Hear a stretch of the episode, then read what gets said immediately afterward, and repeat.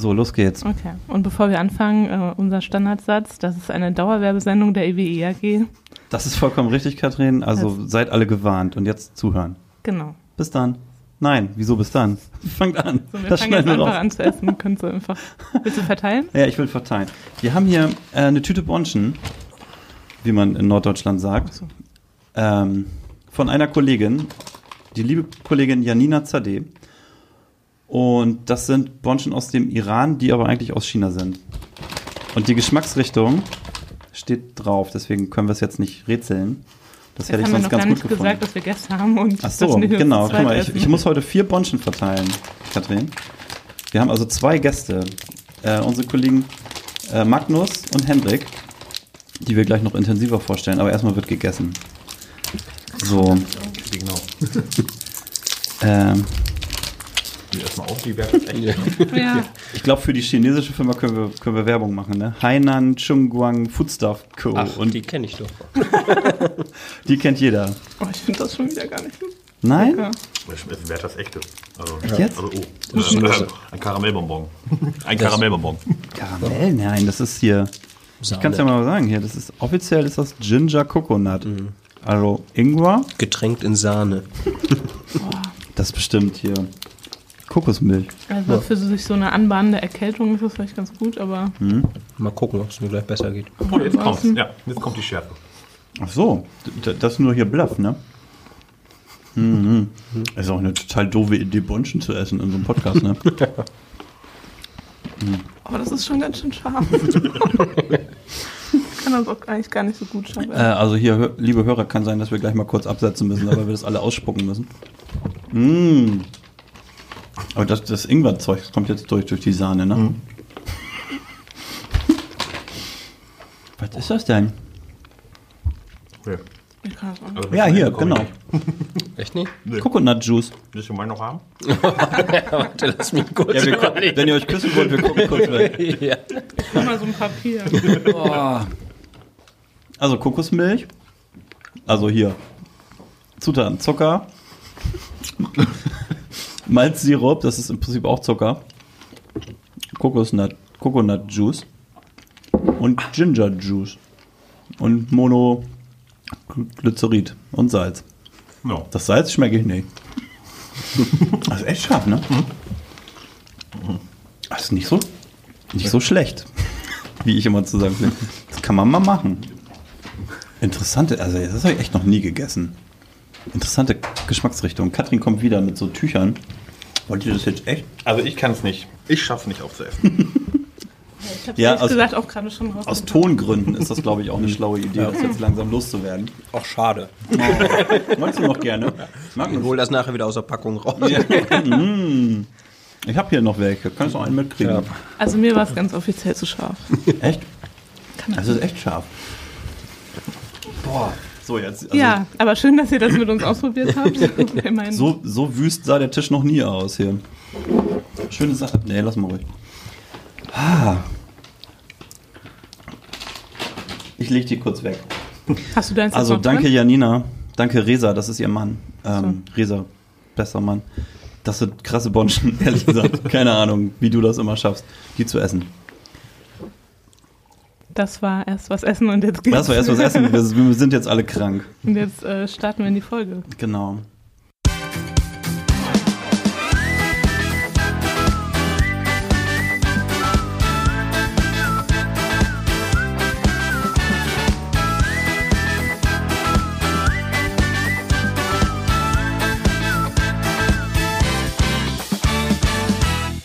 Hallo, wir sind's wieder.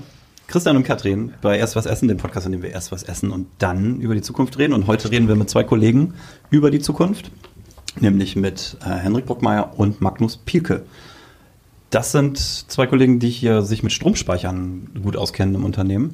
Und ähm, mit denen wollen wir heute ein bisschen plaudern. Sag doch mal kurz äh, Hallo und wer ihr so seid. Moin, moin. Ja, hi zusammen. Wer will zuerst? Bitte. Alter vor Schönheit. okay. Äh, ja, ich bin Hendrik, ähm, bin äh, ja, hier bei dem Thema Batteriespeicher mit Magnus vorne mit dabei. Wir haben letztes Jahr die B-Storage gegründet und ähm, ja, vielleicht haben es die eine oder andere mitbekommen, auch den großen Speicher in Farel letzte Woche, nee, vor zwei Wochen mittlerweile in Betrieb genommen. Und ja, freuen uns jetzt heute mal ein bisschen was über Batteriespeicher erzählen zu dürfen. Ja, Soll, noch, soll ich noch was über Also mich die Storage ist eine? Tochter. Nö, ja, gerne. Nein. Nein, bitte nicht. nee, kein Privat. Doch gerne, wir sind für Privates immer offen. Nein, also wir haben, äh, das ist eine Tochtergesellschaft Ja, der EWE. Und ähm, das mit dem Speicher ist natürlich, also wenn wir, während wir heute reden, zwei Wochen her, aber wenn ihr das hier hört, wahrscheinlich schon ein paar mehr Wochen her. aber das nur am Rande. Magnus. Ja, genau. Ich bin äh, Magnus, bin auch bei der B-Storage aktiv und im Prinzip seit äh, circa fünf Jahren jetzt mit dem Thema Batteriespeicher bei EWE unterwegs. Und das erste ähm, Projekt war in der Tat eins, äh, was noch im Haushaltskeller stattgefunden hat, ein Green-to-Store-Förderprojekt, wo wir Hausspeicher im Keller bei Kunden verbaut haben, um sie dann nachher mal zusammenzuschalten. Das war im Prinzip so der Beginn für mich, äh, sich mit dem Batteriespeicherthema hier bei EWE mal zu befassen. Okay, Green to Store war so eine, war ein Projektname, ne? Glaub ich. Genau. Das kennt jetzt außerhalb von EWE keiner. Ja, das ist schade, ähm, aber in der Tat, Hab Werbung gemacht. ja, in der Tat ist das äh, Nein, ein also Förderprojekt der eine oder andere hat es mitgekriegt, aber man muss schon ein bisschen, muss schon ein bisschen energieaffin sein, um äh, Ja, das, das, noch, das noch zu erinnern. Ähm, aber da, okay, da waren deine Anfänge hier. Genau. Und wir haben ja mittlerweile ähm, für private Kunden, die eine Photovoltaik haben und so weiter, gibt es ja einen Hausspeicher, den man sich erwerben kann und dann sich einbauen lassen kann, damit man äh, überschüssigen Strom dann zu Hause für sich irgendwie speichert und dann irgendwann an einem, in der Nacht oder an einem äh, Tag, wo die Sonne nicht scheint, irgendwie äh, verbrauchen kann. Das ist so der Privatkundensektor. Das ist das, das, das ist nicht das, was ihr macht. Das haben wir auch, aber ihr macht ja eher das, was für Geschäftskunden dann am Ende relevant wird. Also alles ein bisschen größer. Genau. Ähm, und die Batterie in Farel ist aber ja eher auch ein Demonstrationsobjekt erstmal gewesen. Ne? Auf die kommen wir vielleicht nachher noch zu sprechen. Mhm. Vielleicht fangen wir einfach mal damit an, weil wenn wir schon mal Ingenieure hier im Podcast haben. Äh, nein, nein, Ein- nein. ein Ingenieur. Ein Ingenieur. So, was, so, was bist du denn eigentlich? Volkswirt. Also, Volkswirt. Ja, okay, einer muss das auch durchrechnen. äh, Wer nichts wird, wird Volkswirt. Ja, ja, ja, okay. okay. Ähm, dann wäre es eigentlich spannender, wenn du die Sachen beantwortest, oder? Genau. Ich halte mich zurück. Äh, wir haben gedacht, wir steigen, oder Katrin, wir haben damit gedacht, wir steigen damit ein, dass diese Idee, Strom zu speichern, da sich so ein bisschen was einzutuppern für später, für schlechte Zeiten, das ist ja nicht ganz neu. Aber das ist halt physikalisch und technisch nicht ganz einfach, ne? Also die Frage ist ja tatsächlich, warum macht man, also das fragt man sich ja so Ja. als normaler Mensch, warum muss man das machen? Warum ist das eine gute Idee, das zu machen? Macht man das schon immer? Also, ich habe irgendwie, wir haben alle verstanden, man nutzt manchmal Batterien, weil man gerne will, dass der, also früher war es der Walkman, jetzt ist es dann irgendwie das Telefon oder irgendwie ein MP3-Player oder so, dass man den halt rumschleppen kann, ohne irgendwie an der Steckdose zu hängen. Das ist ein konkreter Nutzen, den kann jeder erkennen. Aber so in so einem großen Stil, warum brauche ich so eine Megabatterie oder warum brauchen Unternehmen sowas oder äh, ne? Vielleicht könnt ihr da mal ein bisschen was dazu erzählen und dann vielleicht auch, wo Ja. das herkommt. So, jetzt haben wir ganz lange geredet. Das ist mein, das ist Ja. mein Problem, ne? Immer wenn Christian Luft holt. Die ersten fünf Minuten, die greife ich mir mal. Jetzt halte ich den Mund. Okay, ähm, also ich, ich glaube, ich würde gar nicht beim Walkman ansetzen, sondern äh, wofür wir eigentlich äh, Stromspeicher brauchen im, äh, in unserem Versorgungssystem, das lässt sich eigentlich mal ganz gut vergleichen mit äh, der Wasserversorgung, die wir äh, grundsätzlich haben. Und da sind nämlich Energiespeicher schon hinlänglich bekannt, weil ähm, was macht der Energiespeicher? Der hat immer die Aufgabe, den Ausgleich zwischen dem aktuellen Verbrauch und der aktuellen Erzeugung herzustellen. So, und das haben wir nicht nur bei Strom, sondern das haben wir auch bei Gas und das haben wir auch bei Wasser.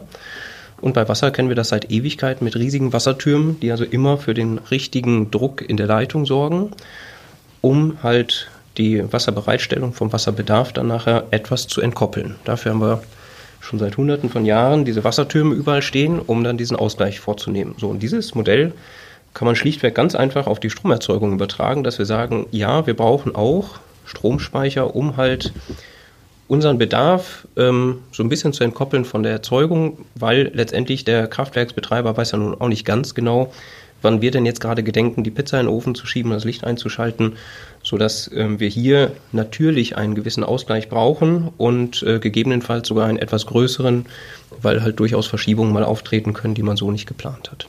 Ja, also ich habe sogar mal gelernt, ursprünglich mal so als Nicht-Techniker, Strom ist kein speicherbares Gut. Also so hat man mal angefangen früher, wenn der, wenn man sozusagen so ja, sich mit Strom befa- befasst. Ähm, das hat sich mittlerweile, hat mittlerweile natürlich geändert, aber ähm, grundsätzlich ähm, ist es immer noch schwieriger, Strom zu speichern, als es beispielsweise Gas oder Wasser oder Schweinebäuche sind, die ich mir irgendwie auf Halde legen kann. Und das ist in den letzten Jahren eben immer relevanter geworden, dass wir in der Lage werden, ja, im Endeffekt die schwankende Erzeugung aus den Erneuerbaren, die wir immer mehr sehen, auch dahin anzupassen, dass wir den Strom dann haben, wenn wir ihn brauchen und nicht nur dann, wenn er da ist. Okay. Und super basic Frage, warum ist das so schwer, das zu speichern? Weil, also, gehen Strom die zu Blicke speichern. Ja, wir sind Ingenieur. Äh, Gehen die Blicke wieder auf Magnus. Komm, Ja, Magnus, äh, auch noch einen Bräuchen, wenn du uns das Welcher Satz der Thermodynamik nehmen wir denn jetzt? Ja, ja, genau. Wir müssen jetzt gerade mal überlegen. Könnte sogar in der Tat mal eine Prüfungsfrage gewesen sein, die ich heute nicht adäquat beantworten kann. Also letztendlich überführen wir die elektrische Energie dann immer wieder in eine andere äh, Form. Deshalb sprechen wir immer wieder von äh, elektrochemischen, elektrothermischen Speichern, wo wir also immer wieder einen Wandel der, äh, ähm, der Energieform haben. Und wir gerade bei dem äh, Wandel auch immer wieder eine ganze Menge Verluste erleiden. Und äh, von daher ist also die Speicherung dann nicht ganz ohne, während wir bei äh, Wasserspeichern und so weiter immer nur von, von Lagerenergie sprechen, was deutlich einfacher ist, als äh, wir es dann beim Strom haben. Okay, verstanden. Ja, und ähm, im Prinzip, äh, Tupper ist dann scheinbar auch noch nicht so weit, dass wir den Strom eintuppern können. Also das klappt halt auch noch nicht. ne?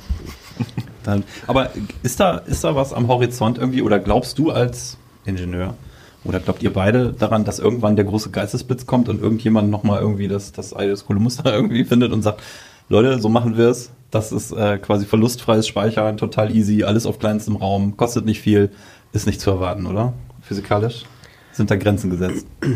Oder darf man das eigentlich gar nicht sagen, weil der Fortschritt immer irgendwie weitergeht? Also ich glaube, dass das äh, kostenfrei und in jeder beliebigen Dimension stattfindet, das, äh, das Ja. werden wir so nicht sehen. Aber ich glaube schon, dass wir noch signifikante äh, Fortschritte sehen. Ähm, man sieht das ja bei jeder Technik. Also früher, ähm, äh, wenn ich über den Datenspeicher quasi komme, äh, als ich meine ersten Computerspiele aufgespielt habe, habe ich das mit einer äh, Diskette gemacht und dann hieß es jemand, bitte legen Sie für die Installation die neunte Diskette ein. Ähm, und äh, danach war es dann immer die CD und äh, die Blu-ray. Davor war es noch die Datasette. Ah ja, ja, siehst du da. genau, also da, da sieht man natürlich äh, technologische Entwicklung, die man damals auch nicht für möglich gehalten äh, hat. Und so ist das, glaube ich, auch bei den äh, Energiespeichern. Da wird sich noch eine ganze Menge auftun, weil einfach durch das Thema Elektromobilität und dergleichen jetzt richtig Zug in dem Thema ist. Aber ich glaube nicht, dass wir ähm, zu Nullkosten kommen und ich glaube auch, äh, dass wir die Physik da nicht so umgehen können, dass wir dann nachher ohne Wirkungsgradverluste solche Umwandlungen vornehmen können. Nein, das war jetzt natürlich auch so ein bisschen die, die, die maximale äh, äh, Formulierung, die ich da gewählt habe, aber dass man da große Sprünge noch machen kann, das, oder zumindest, du sagtest signifikante Sprünge, also wesentliche Sprünge, das ist schon noch annehmbar. Vor allem, wenn man andere Technologien noch betrachtet. Ne? Also wir be be- befassen uns sehr viel mit Batteriespeichern, also elektrochemischen Speichern, aber das ganze Thema Sektorkopplung, was EWE ja auch immer vorantreibt, Power to Gas und Power to X und generell, das sind ja auch noch andere Anwendungsfelder, wo man auch gut speichern kann. Da müssen wir eben wieder kurz erklären. Also Sektorkopplung heißt die Verbindung von Energiesektor mit Verkehr oder Industrie oder Wärme, äh, Bereichen. Also da so eine ganzheitliche, ähm, also wenn man Energiewende dann ganzheitlich versteht und nicht nur als Stromwende betrachtet. Genau. Ähm, und Power to X ist quasi Strom in irgendwas, in irgendeiner anderen Form zu speichern. Ne? Richtig. So Power to Gas wäre in, in Form von künstlichem Erdgas oder sowas, ne? Genau. Und äh, lassen sich aber ja auch andere beliebige Formen und äh, so weiter. Dann, also Wasserkraft ist ja im Prinzip so ein, ist das, das ist auch eigentlich im Prinzip eine sehr lange bekannte Geschichte schon. Ne? Also ich pumpe mit Strom, Wasser den ich irgendwie hoch. über habe, Wasser irgendwo den Berg hoch und dann lasse ich es wieder runterlaufen durch eine Turbine und habe wieder Strom. Habe da Ja. natürlich auch einen Verlust bei erlitten wahrscheinlich. Ähm, aber habe das zwischendurch in Wasser, in Form von Wasser quasi oder in ja, Wasser auf dem Berg quasi gespeichert. Ja, und das war jahrzehntelang die einzige relevante Technik, die wir wirklich so gesehen haben, um Strom zu speichern. Das war wirklich so das, was viele schon gemacht haben. Hat Norwegen groß gemacht. Genau. Ja, genau. Also größte Batterie der Welt. letztendlich haben wir da, ähm, wir haben ja mehrere solcher Pumpspeicherkraftwerke gebaut und jetzt muss man auch sagen, wieso machen wir das denn nicht weiter? Ähm, letztendlich ist das ein äh, Rieseneingriff in die Umwelt, einfach weil äh, diese Höhenunterschiede dazu führen, dass ich oben und unten vom Berg jeweils einen relativ großen See bauen muss. Ähm, und äh, meistens sind die ganz gut bewaldet gewesen im Vorfeld und äh, einfach nur, um hier einen solchen Energiespeicher errichten zu können. Das ist äh, heute in Deutschland so nicht mehr anerkannt und ähm, wird auch nicht mehr unterstützt. Ähm, und die anderen Speicher sind eher äh, Laufwasserkraftwerke, die man etwas besser steuern kann. Aber da haben wir halt äh, in Deutschland eigentlich nicht die richtigen Voraussetzungen, ähm, dass wir das so gut nutzen können, wie zum Beispiel äh, Österreich oder Schweiz, die halt deutlich mehr Gefälle dabei haben. Da ähm, haben wir so eine, so, eine, so eine Talsperre oder was? Und Ja. dann lasse ich da ge ge Gezielt lasse Wasser gezielt Wasser. Ja. durch, durch eine Ja. Okay. Genau, und das ist äh, einfach eine, eine Anwendung, die sehr, sehr gut funktioniert, ähm, die aber eine gewisse Voraussetzung äh, von der Infrastruktur oder mhm. von der Geografie dann mitbringt, die wir hier in Deutschland nicht ganz so haben, wie es eben andere Länder haben. Ähm, zum Beispiel auch die skandinavischen Länder, die ja deutlich mehr äh, Laufwasser dann haben mhm. und äh, dort schon sehr, sehr erfolgreich mit unterwegs sind. Und das, was ihr jetzt, also um nochmal auf äh, Fahrer zu kommen, vielleicht könnt ihr das nochmal kurz erklären, was da jetzt gerade eröffnet wurde und also wenn wir den Podcast dann ausstrahlen, das ist schon ein bisschen länger her, aber jetzt, wenn wir ihn aufnehmen, ist es gerade sehr aktuell. Ja, genau. Ja, genau. Also das ist sehr aktuell noch gewesen. Ähm, am Ende war es oder ist es ein Projekt, das wir mit einem japanischen Konsortium und verschiedenen Unternehmen zusammen äh, realisiert haben. Ähm, also sehr interessant, war international. Wir haben viel interkulturellen Austausch gehabt mit den japanischen Kollegen. Ähm, und das Ziel ist es hier, zwei unterschiedliche Speichertechnologien, jetzt ohne zu sehr da in die Technik einzusteigen, aber eigentlich kann man sich das so vorstellen, einen Batteriespeicher, der wie ein Sprinter fungiert, also der sehr schnell Energie speichern kann, aber wenig. Und eine Batterie, die eher so der Marathonläufer ist, der sehr lange speichern kann, aber eben nicht so, nicht so groß, äh, nicht so schnell, aber sondern große Energiemengen. Diese beiden Technologien unter einen Hut zu bekommen, ähm, das wollten die Japaner eben hier in Deutschland einmal demonstrieren, einmal zeigen, ähm, dass das funktioniert und dass sie eben gerade in so einem Energiewendeland wie Deutschland mit ihrer Technologie da ganz vorne mit dabei sind. Das Projekt ist jetzt seit ja, eineinhalb Jahren haben wir das begleitet und ähm, ja, mittlerweile steht, wenn man Richtung Wilhelmshaven in den Urlaub an die Nordseeküste fährt, auf der rechten Seite so ein kleines Containerdorf. Ähm, dort, das ist im Endeffekt jetzt ein Batteriespeicher. Kann man sich vorstellen, solche Überseekontainer, wie man sie eben vom Hamburger Hafen kennt.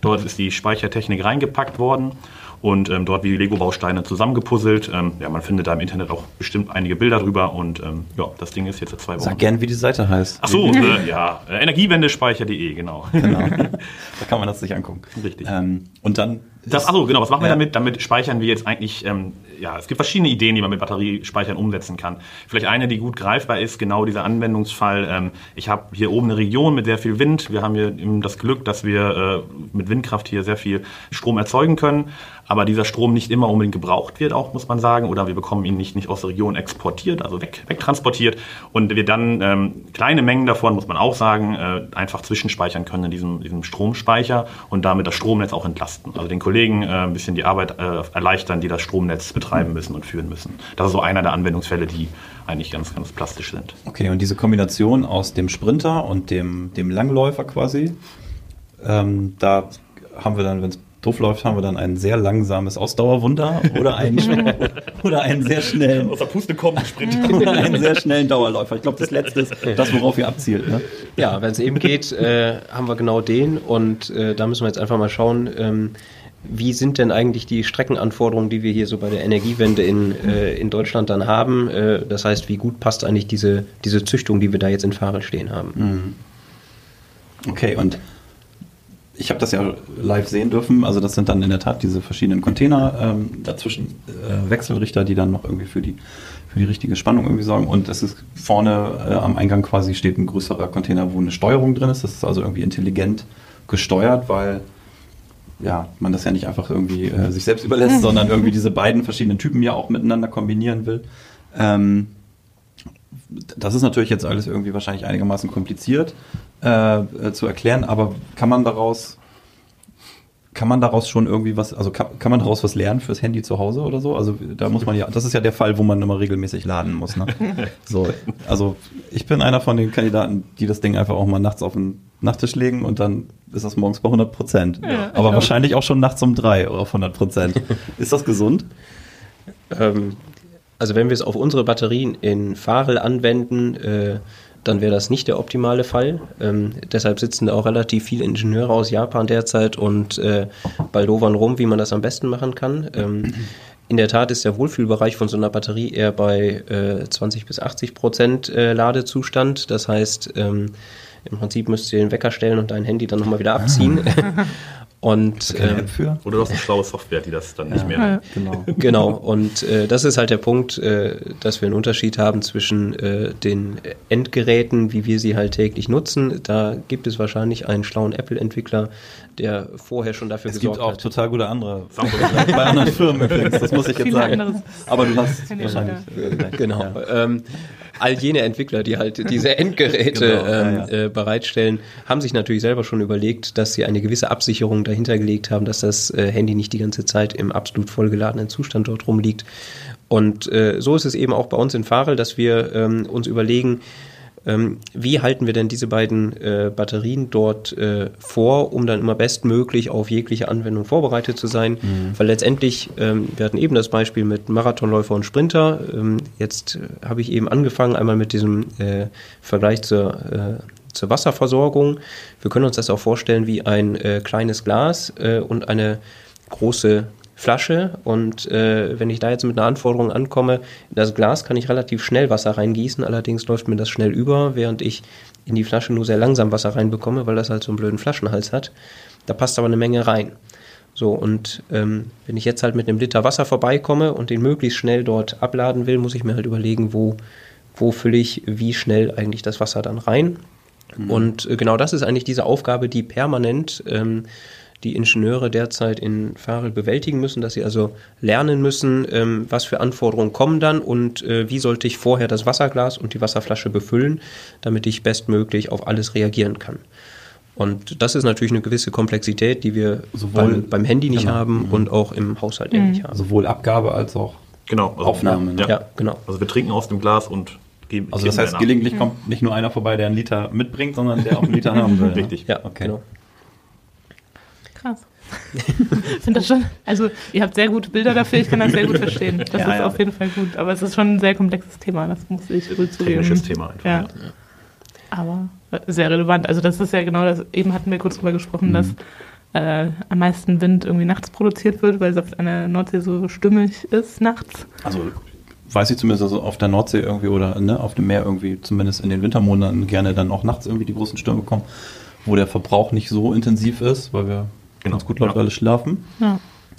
Ähm, äh, weiß nicht, ist das. Ist, das ist natürlich. Da, in, das ist so das, genau, das ist, aber das, das, ist so das Paradebeispiel. Dann können wir diesen Strom nehmen und irgendwie und einspeichern. Legen aber, wir uns den weg und tagsüber mhm. Genau, nur die, leider ist die Tupperdose halt dann wirklich sehr, sehr klein im Vergleich zu dem, dem Braten, den wir da reinlegen möchten. Ne? Also ja, das, da, das ist natürlich, hier geht es dann eher darum zu zeigen, wie das Zusammenspiel aus einem Windpark und einem, einer Batterie funktionieren kann, also den Windrädern und der Batterie, wie das mhm. zusammen ja, in der Realität dann klappt. Dass wir den nennenswert wirklich äh, äh, ja, einen Offshore-Windpark dort, also ein, ein Windpark, der auf hoher See steht, der sehr viel Strom produziert, wie wir den mit der Batterie ähm, ja, vergleichmäßigen können, das ist natürlich ja, sehr anspruchsvoll. Also dafür ist der Speicher nicht groß genug. Aber das heißt, dieser ja schon relativ große Speicher in Farel ähm, äh, ist eher so für wirklich für einen Ausgleich im, im Rahmen von einigen Stunden irgendwie im Laufe des Tages irgendwie gedacht. Ne? Genau, also ja, es ist jetzt die Frage, ob das wieder zu technisch wird vielleicht, aber Nein. wir riskieren das mal. Wir riskieren das mal. Also es gibt so die gute alte Frequenz im Stromnetz, die ist immer bei 50 Hertz. Das hat man vielleicht mal irgendwie mal mitbekommen. Und wenn, wenn man davon abweicht im Stromnetz, dann äh, führt das irgendwann zu Problemen. Dann äh, fällt irgendwann das Stromnetz aus und ein Batteriespeicher steuert genau gegen diese Frequenzabweichung. Das nennt man dann Primärregelleistung. Und das ist so ein Anwendungsfall, der ähm, in Deutschland sehr viel viel mit Batterien schon erbracht wird, wo wir jetzt auch auf den Zug mit mhm. aufgesprungen sind, aber auch wissen, dass da später noch andere Anwendungsfälle für kommen. Das heißt, man kriegt Geld dafür, dass man das, ähm, das Stromnetz oder das Stromsystem mit stabil hält. Genau, richtig. Und dieses Steuern gegen die 50 Hertz, das ist dann quasi eine automatisierte ja. Geschichte. Ne? Da sitzt ja nicht einer und regelt da irgendwas und das aus, sondern das ist ja dann Sekunden, richtig. Äh, im Sekundentakt quasi. Ne? Genau. Okay. Und dann gibt es natürlich solche Anwendungsfälle, wo eher unsere Kollegen dann von, den, von der Gasspeicher da auch unterwegs sind, die sehr, sehr große äh, Batteriespeicher dann auch darüber nachdenken, die dann wirklich eher dafür geeignet sind, so ein Sturmtief mal äh, wegzuspeichern. Weg, ja, sich wegzulegen. Genau, da ist eine sehr große okay. Tupperdose. Und was, was für Anforderungen haben Unternehmen irgendwie an euch? Also was ist jetzt irgendwie so der, wie muss ich mir das vorstellen, auf welchen Kunden zielt ihr da? Mhm. Also ich weiß, in Farrell gibt es die berühmte Papier- und Kartonfabrik. die brauchen ein bisschen viel Strom ja, äh, regelmäßig. Ge genau, die sind also ein großer Verbraucher. Genau, äh, solch große Verbraucher haben natürlich eine ähm, äh, besonderes Augenmerk äh, für den Strombezug, den sie äh, aus dem Netz beziehen, einfach weil das äh, einen sehr, sehr großen Anteil nachher an der Wertschöpfung bei ihnen ausmacht. Und deshalb machen die sich natürlich auch besonders viel Gedanken darüber, wie sie ihren Strom optimal beziehen können. Mhm. Und da gibt es dann verschiedene Hebel, wie man das denn optimieren kann. Die einen Kunden kommen zum Beispiel zu uns und sagen, Mensch, wir denken darüber nach, ähm, mehr erneuerbare Energien bei uns selbst mit zu integrieren. Wir möchten eine Photovoltaikanlage aufs Dach bauen, möchten unsere Produkte etwas grüner gestalten und ähm, stellen aber fest, dass doch ein großer Teil des erzeugten Stroms dann nachher wieder ins öffentliche Netz ausgespeist wird. Da kann man doch lieber einen Speicher einsetzen, wie wir es im Prinzip schon aus dem Haushalt kennen, wo häufig auch eine Photovoltaikanlage mit einem Speicher kombiniert wird, um diesen erzeugten Strom im Haushalt zu behalten. Diese Anwendung haben auch ähm, Industriekunden, die halt äh, über eine grüne Stromerzeugung nachdenken. Und einen anderen Anwendungsfall gibt es, dass sie sagen, wir möchten unseren Strombezug in der Form optimieren, dass wir ähm, versuchen, ihn einfach nur kostengünstiger zu gestalten. Und zwar in der Form, ähm, dass die äh, Leistungsentnahme aus dem Netz optimiert wird. Und äh, der Kunde bezahlt nämlich, äh, der Haushaltskunde bezahlt immer nur für seine Kilowattstunde, die er bezieht. Also das heißt für jede Energieeinheit, die er nachher verbraucht, während der ähm, Industriekunde auch für die Leistung, das heißt äh, die zeitgleiche Last, die dann nachher anliegt, ähm, einen Preis bezahlt. Das heißt, er hat ein großes Interesse daran, das möglichst gleichmäßig zu machen. Wenn er aber jetzt seine Maschinen alle gleichzeitig hochfährt, hat er eine relativ große Spitze drin und kann das manchmal aus, aufgrund seiner Produktionsprozesse nicht vermeiden. Und ähm, was gibt es dann für Möglichkeiten? Entweder hat er eine eigene Erzeugungsanlage, die er genau dann produzieren lässt, wenn ähm, diese Maschinen gerade hochgefahren werden, oder er setzt einen Batteriespeicher ein, der vorher vollgeladen war und genau dann seine Energie bereitstellt und dann also nur noch ein Teil seines Energiebedarfs aus dem öffentlichen Netz bezogen wird. Und damit reduziert er halt die, ähm, diese eine Preiskomponente, auf die wir dann abzielen. Und äh, seine Stromrechnung fällt dann eben ein bisschen geringer aus und die Anforderung an das äh, öffentliche Versorgungsnetz ist damit eben auch etwas reduziert. Mhm.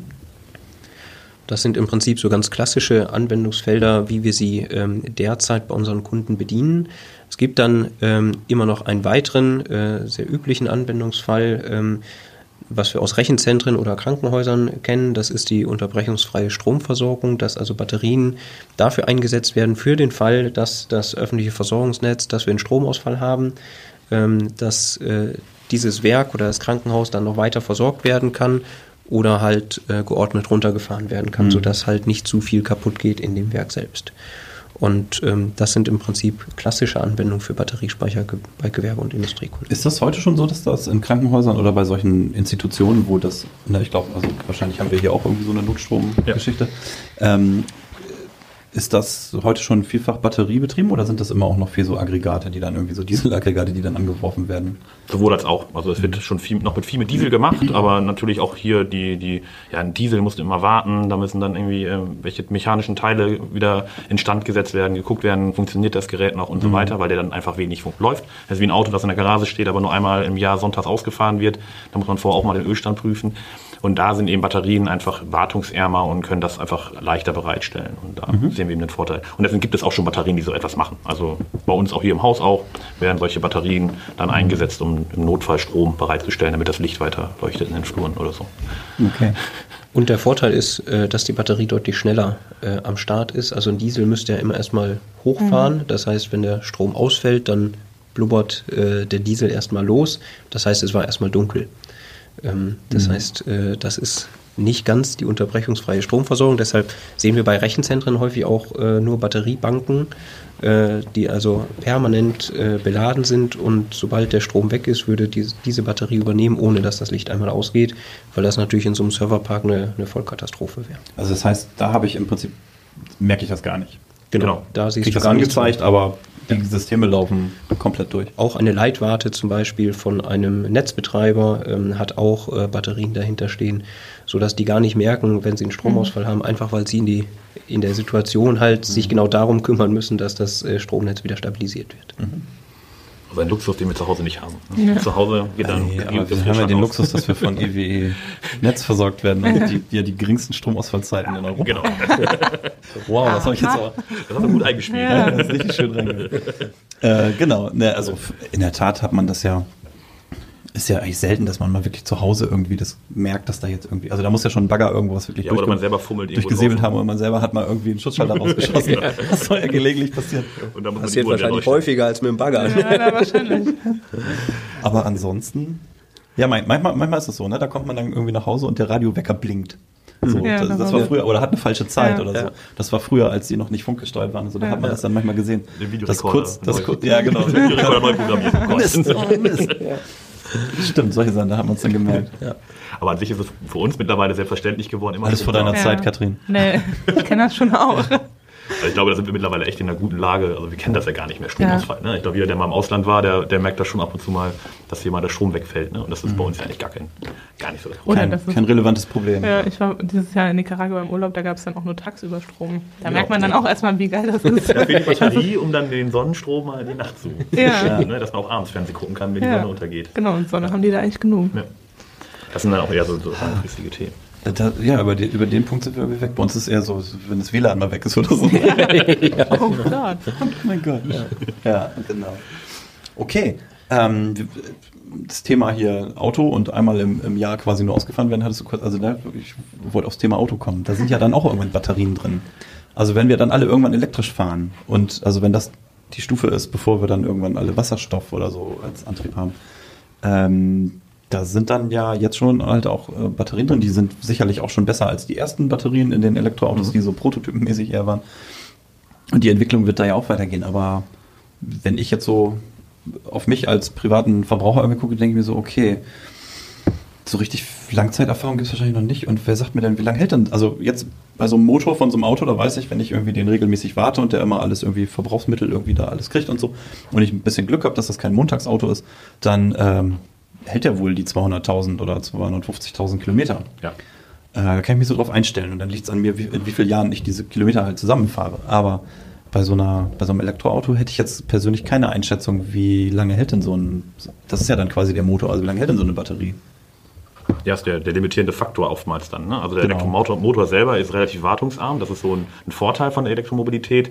Ähm, die Batterien sind natürlich immer noch ein, ein Bereich, wo sich die, ähm, ja, nicht nur die Reichweite drüber limitiert, sondern auch die, die Lebensdauer. Und Batterien, im Endeffekt, die Lebensdauer einer Batterie, die ist dann vielleicht nicht in Kilometer vielleicht direkt zu sagen, sondern eher in, in Form dieser Zyklisierung. Wie oft habe ich sie einmal voll und einmal leer geladen? Diese Ladevorgänge, Genau. okay. Und ähm, da, boah, das ist, glaube ich, eine Sache, die sich noch sehr stark von unterschiedlichen Autoherstellern jetzt unterscheiden. Ich, da bin ich jetzt auch selber gar nicht so im Bilde drüber, ehrlich gesagt, wie. Und reagieren Batterien nicht auch auf Kälte irgendwie sehr? Genau, das ist dann noch so eine Sache. Ja, also wir haben jetzt auch ein Elektroauto, aber wir haben es im Frühjahr bekommen. Ich bin jetzt mal gespannt, wie das jetzt so im Winter wird. Ne? Also man muss ehrlich sagen, im, im Sommer grandios, Reichweite, also diese Angst, man kommt nicht mehr nach Hause, überhaupt nicht. Aber das ist natürlich so die Sommer-Frühjahr-Erfahrung. Jetzt mal gucken, wie das dann im Herbst, Winter wird, auch mal draußen Frost ist. Ja, das wird auch Einfluss darauf haben. Der, natürlich muss man sagen, der Vorteil ist eben hier ähm, bei der Batterie, die kann man auch ein bisschen leichter tauschen als den ganzen Motor. Also da sehen dann auch die Hersteller eben vor, dass nach einer gewissen Laufzeit die Batterien auch ausgetauscht werden können. Oder ich kaufe gar nicht das Auto mit Batterie, sondern ich kaufe das Auto Und die Batterie ist miete ich, würde was? ich geleast, genau. Sodass ich das, dieses Problem Anführungs- Anführungszeichen wieder an den, ähm, an den, OE, an den Automobilhersteller zurückgebe und ähm, ja, mir Okay, das zahle ich dann irgendwie mit über die Laufzeit, Natürlich, aber ja. das ist dann nicht irgendwie auf einen Schlag, muss ich jetzt Genau. auf einmal 10.000 Euro Richtig. für eine neue Weil- Batterie hinlegen. Ja. Also, Ja, und vor allen Dingen keine Ahnung, was die kosten, ehrlich gesagt. aber Hab ich Ja, so geschossen. vor, vor allen Dingen diese, diese Befürchtung mit, ich fühle mich unsicher mit dieser Batterie im Auto und äh, ich weiß gar nicht, ob ich das jetzt kaufen sollte, äh, wird dir dadurch ja genommen. Du kriegst Ja, eine, ja, okay. ähm, eine, eine Mietbatterie und wenn die nicht mehr funktioniert und die Kapazität nicht mehr reicht, dann meldest dich halt äh, bei deinem äh, Autolieferanten und sagst, du möchtest ganz gerne tauschen. Das ist, glaube ich, äh, schon ein sehr, sehr gutes Konzept, um jetzt, ne? um äh, jetzt mehr Akzeptanz in diesen Markt zu bekommen und da auch selbst als Automobilhersteller diese Langzeiterfahrung zu machen. Weil wir sehen es auch im Bereich der, der stationären Speicher, diese Lebensdauervorhersagen äh, entwickeln sich ähm, schon sehr dynamisch äh, derzeit nach oben. Also, Also in die früher- richtige Richtung. äh, Genau, absolut in die Die richtige Richtung. Äh, früher sprach Ja. man mal von, von acht Jahren äh, für so eine Batterie mit, mit 4000 äh, Zyklen, dass man sie also einmal voll und wieder leer fahren kann. Und äh, mittlerweile haben sich diese Zahlen äh, bis 10, 15 Jahre verlängert mit, mit 8.000 oder 12.000 Zyklen, sodass man also sieht, äh, die Batteriehersteller sind A, äh, deutlich besser geworden in der Produktion, aber ähm, sie haben halt auch viel mehr Erkenntnisse über die, die Technik und sagen, jawohl, wir trauen uns da mehr äh, Garantien Das ist eigentlich rauszugeben. total nachvollziehbar, dass sie erstmal konservativ angefangen haben. Ne? Hätte ich Ja. auch nicht gleich Garantien für sehr lange verteilt. Ja, genau. Also Okay. von daher bin ich auch zuversichtlich, dass es in, äh, in dem Bereich der äh, Elektromobilität sich genauso verhält, dass man da vorsichtig startet und dann ähm, nachher immer weitergehen kann. Wobei ich glaube auch, ähm, Oppas Diesel, der in der Garage steht, äh, da hat der Hersteller auch nicht gedacht, dass der 300.000 Kilometer Ja. fahren kann und immer noch so gut aussieht. Ja. und Ja, Wahnsinn. Jetzt mit dem H-Kennzeichen durch die Gegend fährt. Ja. Ja, das sind dann immer auch, hängt dann auch immer stark davon ab, wie der bewegt worden ist und wie der Ja. gewartet und gepflegt worden ist. Und Und so ist mit der ein bisschen. Glück muss man dann haben. Und so. ja, genau. Die Garage hilft wahrscheinlich auch. Ja, genau. Also eine normale, eine normale stationäre Batterie hat natürlich immer schon den Wunsch, ähm, gut temperiert zu sein. Das mhm. heißt, äh, die, ihr Wohlfühlbereich läuft bei 20 Grad. Ähm, und wir kennen das ja auch vom Handy sogar. Da, da bin, ich wie, gedacht, da bin ich wie die Batterie, glaube ich. ja. Auch mit dem Füllstab.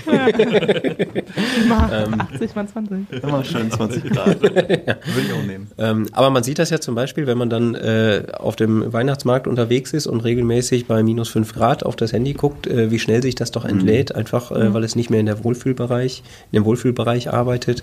Äh, das passiert einem bei äh, Temperaturen 20 bis 25 Grad natürlich nicht so schnell. Mhm. Und ähm, da sind wahrscheinlich die Autobauer viel mehr gefordert, äh, weil sie nicht im klimatisierten Bereich arbeiten, äh, als wir, die äh, die Container dann klimatisieren. Das ist in der Tat schon eine Herausforderung. Okay, also das wird dann spannend jetzt im Winter mit dem. Genau, ich bin auch gespannt. Nicht nur Eiskratzen hoffen, also ich hoffe nur Eiskratzen und nicht noch. Ja. Wenn man dann die letzten Kilometer nach Hause will. Gebläse aus, Radio aus, alle Verbraucher weg, die nicht lebenswichtig sind. Ja, das, das sind so die ganz frühen Erfahrungen mit Elektroautos, die, die, die ich mal machen durfte, wo ich wirklich, also wo man dann wirklich äh, äh, alles weg, wo man dann gebibbert hat oder gesagt so Hauptsache noch von der Autobahn runter hier irgendwann. Lass mich auf der Landstraße liegen bleiben. Und deswegen natürlich die, die Vorbehalte wirklich, wirklich ja, haben. Ja? Ja, ja, genau. Nein, also ist mir auch klar, dass das heute, ja. heute besser schon äh, funktioniert. Aber das war damals wirklich, das war hier so ein, wir hatten ja auch dann irgendwann die ersten Elektrofirmenautos, so im, wenn man mal hier in Oldenburg irgendwie äh, wegfahren musste, mhm. dienstlich gab es so ein Fahrzeugpool und dann, dann sind die da halt drin und dann hat man mal Kontakt damit.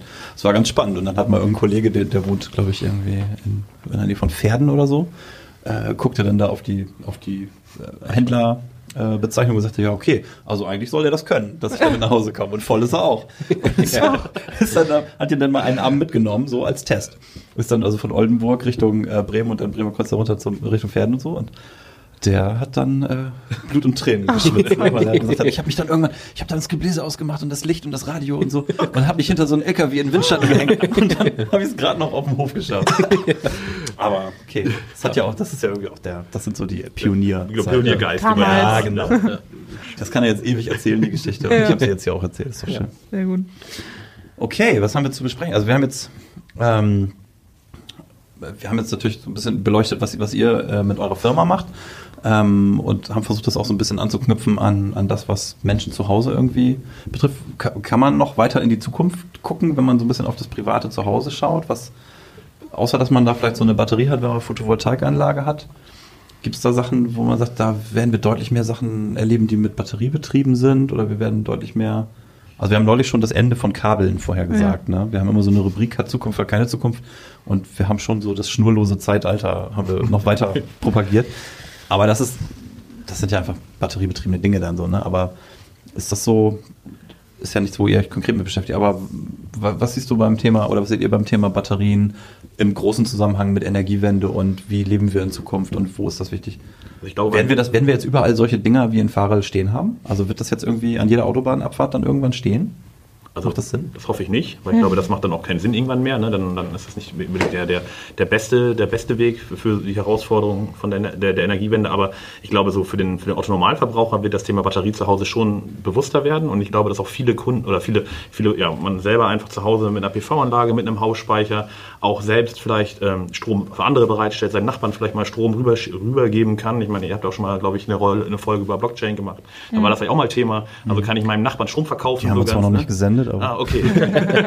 das haben wir schon mal gemacht. Dann genau. kommt die bestimmt bald. Ähm, genau. Nee, aber so, ich verkaufe meinen Nachbarn Strom beispielsweise. Und das klappt natürlich wunderbar, wenn ich selber ähm, mein Lager habe, aus dem ich ihnen den Strom bereitstellen kann. Das sind noch Dinge, die ganz am Anfang stehen, die aber dann irgendwie auch für uns zu Hause irgendwie so ein bisschen mehr äh, Strom greifbar machen. Das wird irgendwie mhm. dann so ein bisschen erlebbarer, mhm. als wenn ich immer nur meinen Strom aus dem Netz nehme und ähm, dann ihn verbrauche, sondern ja, das hat mir äh, mein Kumpel wieder von gegenüber hat mir gerade was ich was, den Fernsehabend gesponsert oder eben verkauft. Das sind so Dinge, glaube ich, die, die in der Zukunft ganz, ganz spannend werden, da so ein bisschen da mehr rein. Okay, und dann aber so abgewickelt, dass man da jetzt nicht irgendwie wirklich sich darüber einigen muss, sondern dass das automatisiert läuft. Ja, genau. Und ich muss auch keine, ne, Thema ohne Kabel, ich muss auch keine Leitung, äh, keine Kabel rüberschmeißen. Nachbarn, ne? Ich will doch meinen Nachbarn nicht fragen, aber ich ja, ja, ja, kommt's noch. Ja, aber ich glaube, das ist so der Bereich, wo es in der Zukunft für mit Thema Energiespeicher oder Batteriespeicher noch so ein bisschen uns alle mehr, mehr, mehr beeinflussen wird. Aber da habe ich tatsächlich eben auch drüber nachgedacht, weil das ist dieses äh, greifbar machen oder lebbar machen, finde ich tatsächlich, glaube ich, ein Trend, weil aktuell, man ist das ja so gewohnt, ne, dass irgendwie alles geladen ist oder alles äh,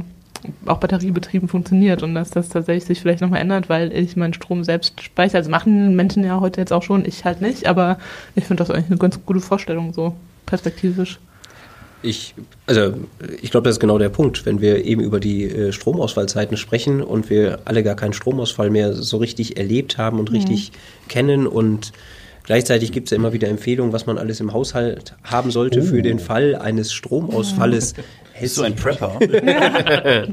äh, nein, natürlich nicht. Und du hast das Buch gelesen, das Blackout. Äh, ja, genau, in der Tat habe ich das gelesen. Ja, dann ähm, durchzuckt es einen kurz. Ja. ähm, also von daher, ähm, Strom ist für die heutige Generation äh, sowas von äh, natürlich und ja. jederzeit in jedem Umfang, wie man ihn gerade braucht, da.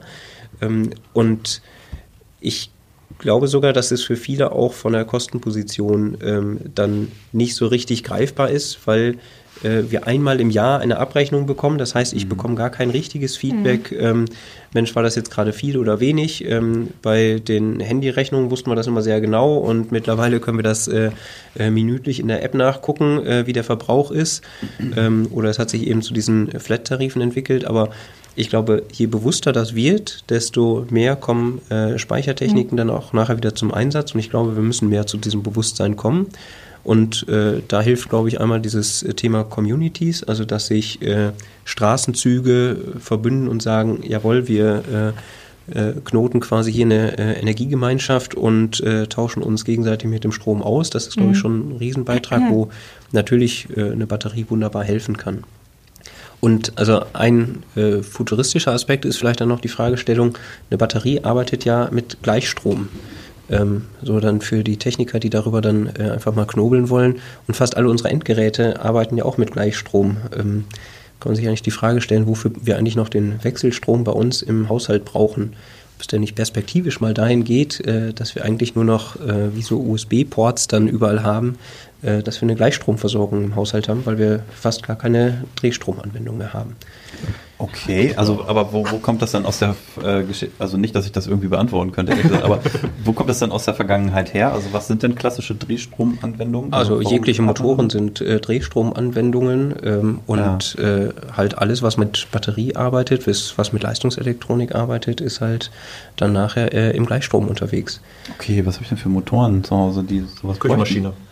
Genau. Also so ein Mixer. Ja, genau. Mixer. So Küchenmaschine. Auch der Herd, Herd mit dem Gebläse ja, genau, und so. Ja. Also solche eher so Großgeräte. Ja, Küchen genau. Großgeräte. Ja, genau. Äh, Staubsauger. So eine Pumpe in so einem, ja, genau, in so einem Pumpe, Kühlschrank. Wie würde ich das denn dann machen? Hm? Wie würde ich das denn dann technisch machen? ja, genau. Bei den Geräten müsstest du halt äh, mal anders von der, von der Gleichspannung auf die Wechselspannung okay, richten. Aber ähm, wenn man sich die anderen Anwendungen alle anguckt, die ich im Haushalt habe, sind sie mittlerweile fast alle äh, im Gleichspannungsbereich. Also ein Fernseher. Ja, genau. Alles, Wie häufig haben wir einen kleinen äh, Transformator äh, mhm. mit einem Wechselrichter dann wieder irgendwo verbaut, äh, wo man sich die Frage stellen kann, wieso ist das eigentlich überall? Und da kommt ja die Batterie dann rein, ähm, die ja ah, auch mit Gleichspannung. Das ist ja ein Schlingel. ja. genau. Also da äh, Okay. Wäre es dann, dann für so eine Batterie leichter, sich anzu, äh, anzudocken? Klar, quasi. ja, sicher. Mhm. Okay. Ja, dann ähm, ist das der Aufruf hier an, an die Ingenieure. Wer entscheidet denn sowas? ja, ich glaube, da gibt es so viele technische Hürden. ja, wahrscheinlich. Ja, aber ja. Wer, wer, wenn nicht ihr, könnt, könnt das irgendwie an, anstoßen.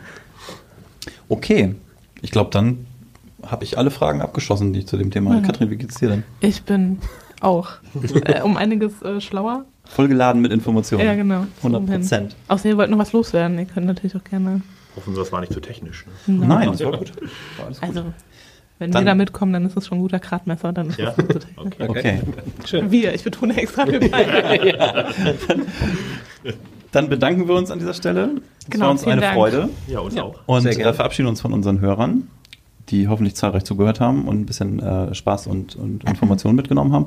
Und wer etwas mehr über EWE e wissen will, der findet alles weiter auf www.ewe.de zu den Produkten und EWE www.energiewende.com zum Unternehmen itself. Richtig, genau. Kathrin? Und auf www.energiewendespeicher.de e.